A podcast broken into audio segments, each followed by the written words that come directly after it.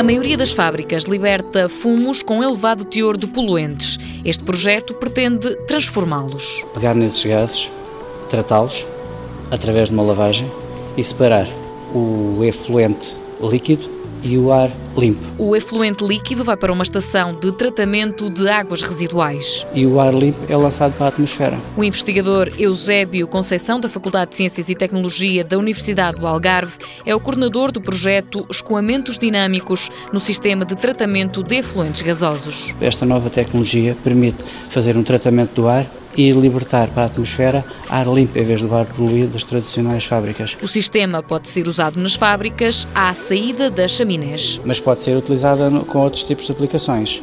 Por exemplo, em ambientes interiores com um elevado grau de poluição, pode ser usada para lavar o ar, retirar esses poluentes do ar. A grande vantagem desta máquina. Um sistema normal de tratamento de ar necessita de filtros. E este não necessita de filtros. É um sistema de lavagem, está sempre limpo. E, portanto, aquela manutenção que é necessário fazer, a mudar filtros sistematicamente para manter um nível de limpeza e para o sistema poder continuar a, a, progredir, neste caso não há necessidade porque a água lava tudo. Este projeto da Universidade do Algarve tem como objetivo analisar e otimizar esta máquina para que em breve possa ser comercializada em todo o mundo.